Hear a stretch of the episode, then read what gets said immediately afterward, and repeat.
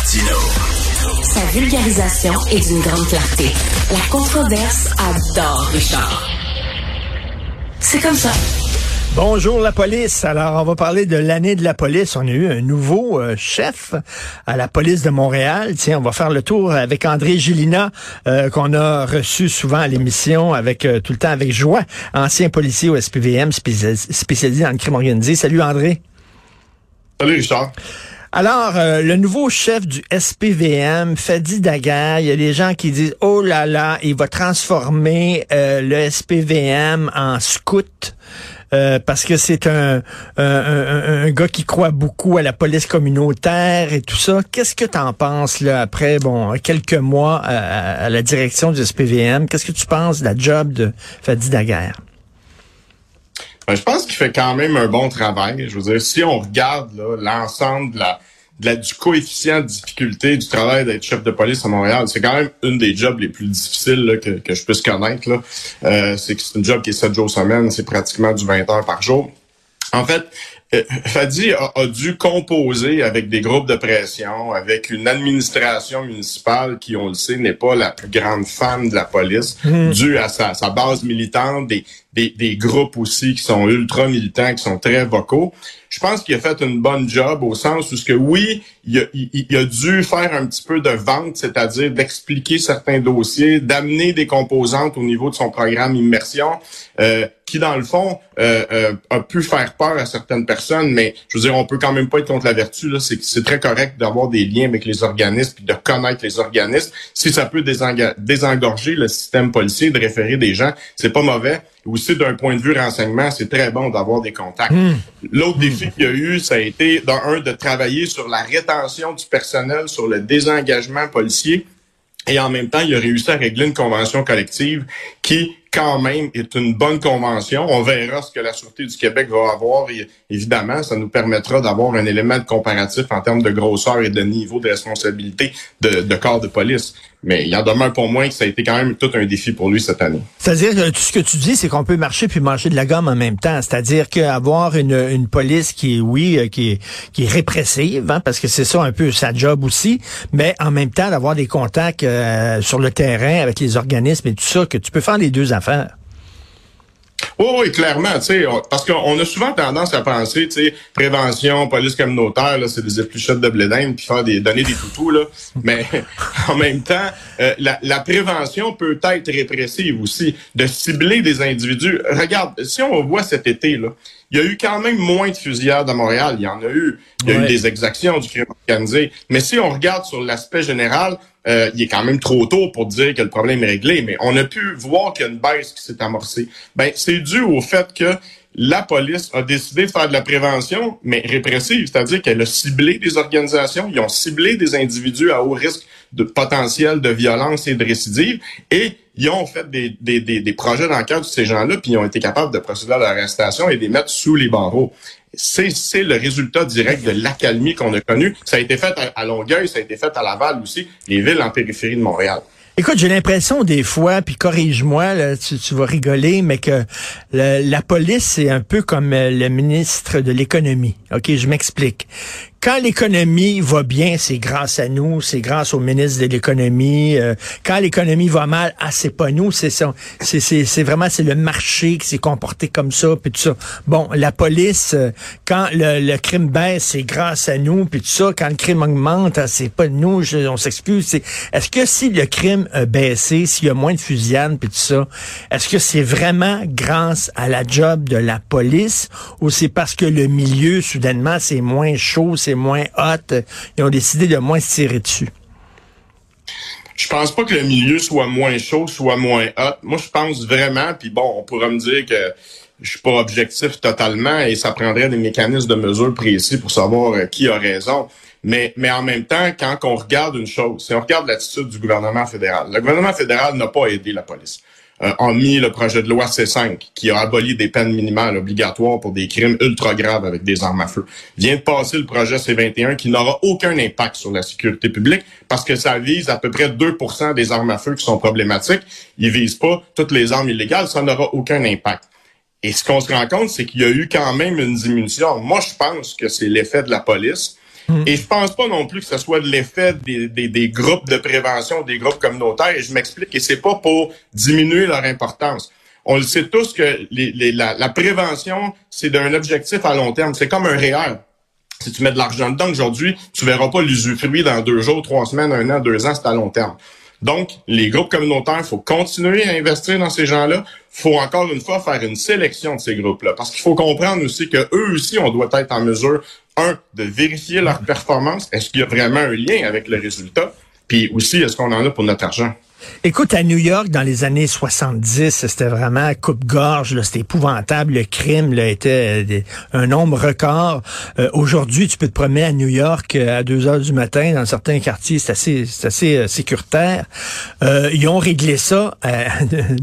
ils ont mis davantage de policiers dans la rue. C'est ça, c'est le nombre. Hein? C'est, c'est, c'est Giuliani. c'est, difficile de croire que Giuliani a déjà été un bon maire de New York. Il est tellement un clown à cette heure aujourd'hui. C'est épouvantable. Il est tellement niaiseux. Mais quand il était là, maire de New York, lui, ben, il a mis énormément de policiers dans les rues. Puis c'est comme ça qu'ils ont, réussi à diminuer le crime.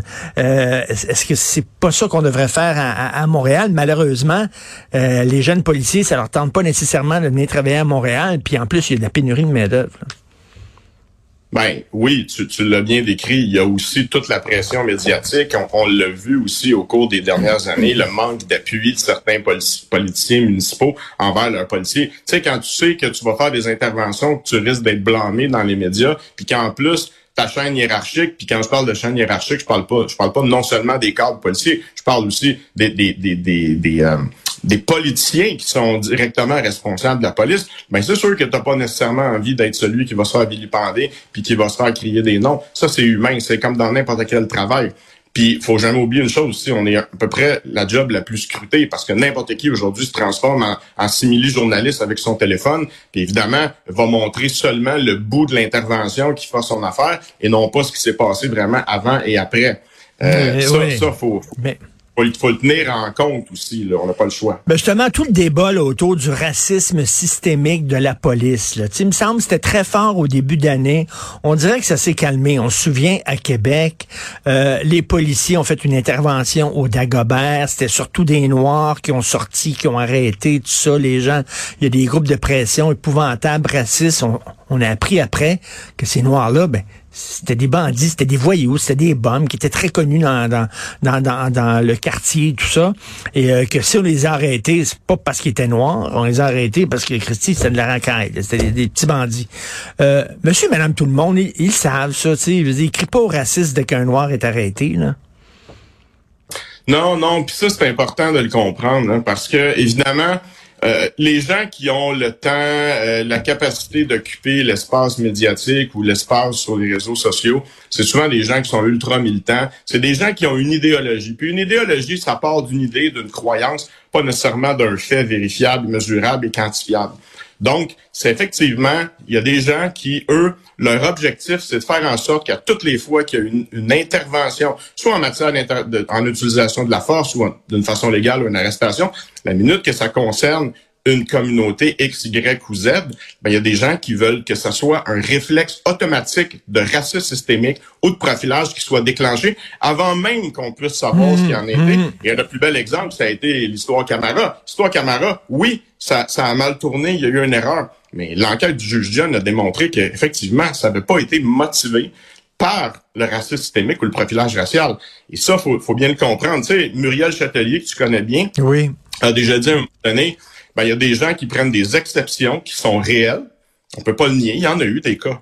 Mais en même temps, on prend ces exceptions-là, on les met bout à bout et là, on essaie d'en tirer une règle générale.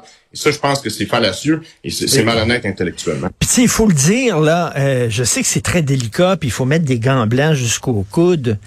Mais tu sais, il y a, y, a, euh, y a un aspect ethno-culturel au crime. Tu sais, euh, je, je m'excuse, les pimps, souvent, on voit les photos dans le journal, les pimps sont souvent des gens racisés. Je dis pas que tous les gens racisés sont des pimps, mais je dis c'est ça. Les Hells Angels, c'est tous des blancs. Il y, a des crimes, il y a certains crimes qui sont faits, là, comme, je sais pas, le trafic de drogue, c'est peut-être euh, des Blancs, ou c'est peut-être euh, des Chinois. Puis il y a ça aussi. Quand tu es sur le terrain comme policier, tu le sais qu'il y a des secteurs comme ça qui sont qui sont euh, qui sont racialisés. Là.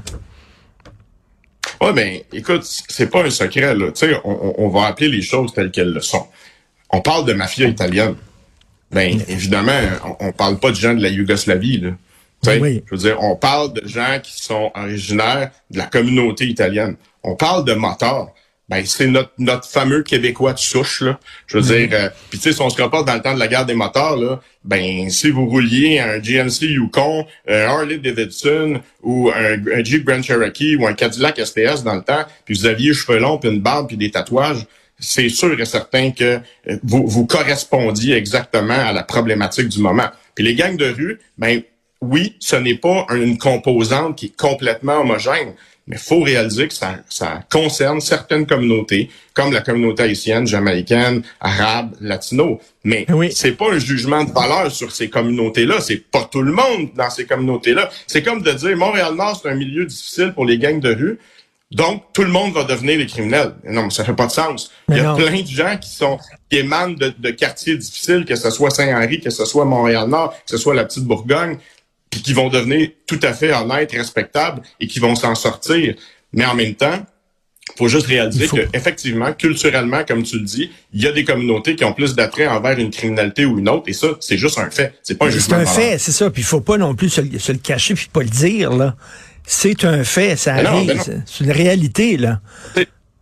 C'est comme ce qui a motivé le projet C5 d'abolir des, des, des, des peines minimales obligatoires. Ils sont partis de la prémisse qui est vraie, qu'il y a une surreprésentation de certaines communautés racisées ou marginalisées dans les pénitenciers. C'est vrai, c'est un fait. Mais au lieu d'essayer de donner un coup de baguette magique et de dire, ah, on va faire disparaître le problème, ben non, on a dit, on devrait plutôt dire, on va intervenir en amont et se poser la question, mais pourquoi ces gens-là sont surreprésentés? Et là, il y a des interventions, des interventions sociales qui pourraient être possibles parce que c'est un peu nivelé par le bas de dire ah c'est comme si on disait ah les, les gars ont de la difficulté à passer le secondaire 5 bon on va abaisser la moyenne à 20% ben comme ça le problème est réglé. Non mais ça n'a pas de sens là. Mais puis il faut surtout se rappeler une chose, ces gens-là n'ont pas été victimes d'erreurs judiciaires. Ces gens-là ont été reconnus coupables par un des meilleurs système de justice au monde qui est pas parfait. Faut le hmm. dire, il y a rien de parfait. Hmm. Mais en même temps, on est bien mieux de se poser la question pourquoi ces gens-là sont tentés de franchir le Rubicon et de devenir hmm. criminalisés. Et à ce moment-là, cibler nos interventions? Ben tout à fait. Et puis, tu sais, c'est euh, pour bien cibler les interventions, ben faut nommer les choses. Hein, Albert Camus disait, euh, lorsqu'on nomme mal les choses, on ajoute au malheur du monde. Exactement. il faut nommer les choses, puis après ça, euh, justement, on agit euh, en fonction de la réalité. André Gélina, tout le temps, un plaisir de te parler. On va continuer la conversation en 2024. Passe un beau temps des fêtes. Merci, André. Pareillement, toi aussi, Richard. Au plaisir. bye. bye.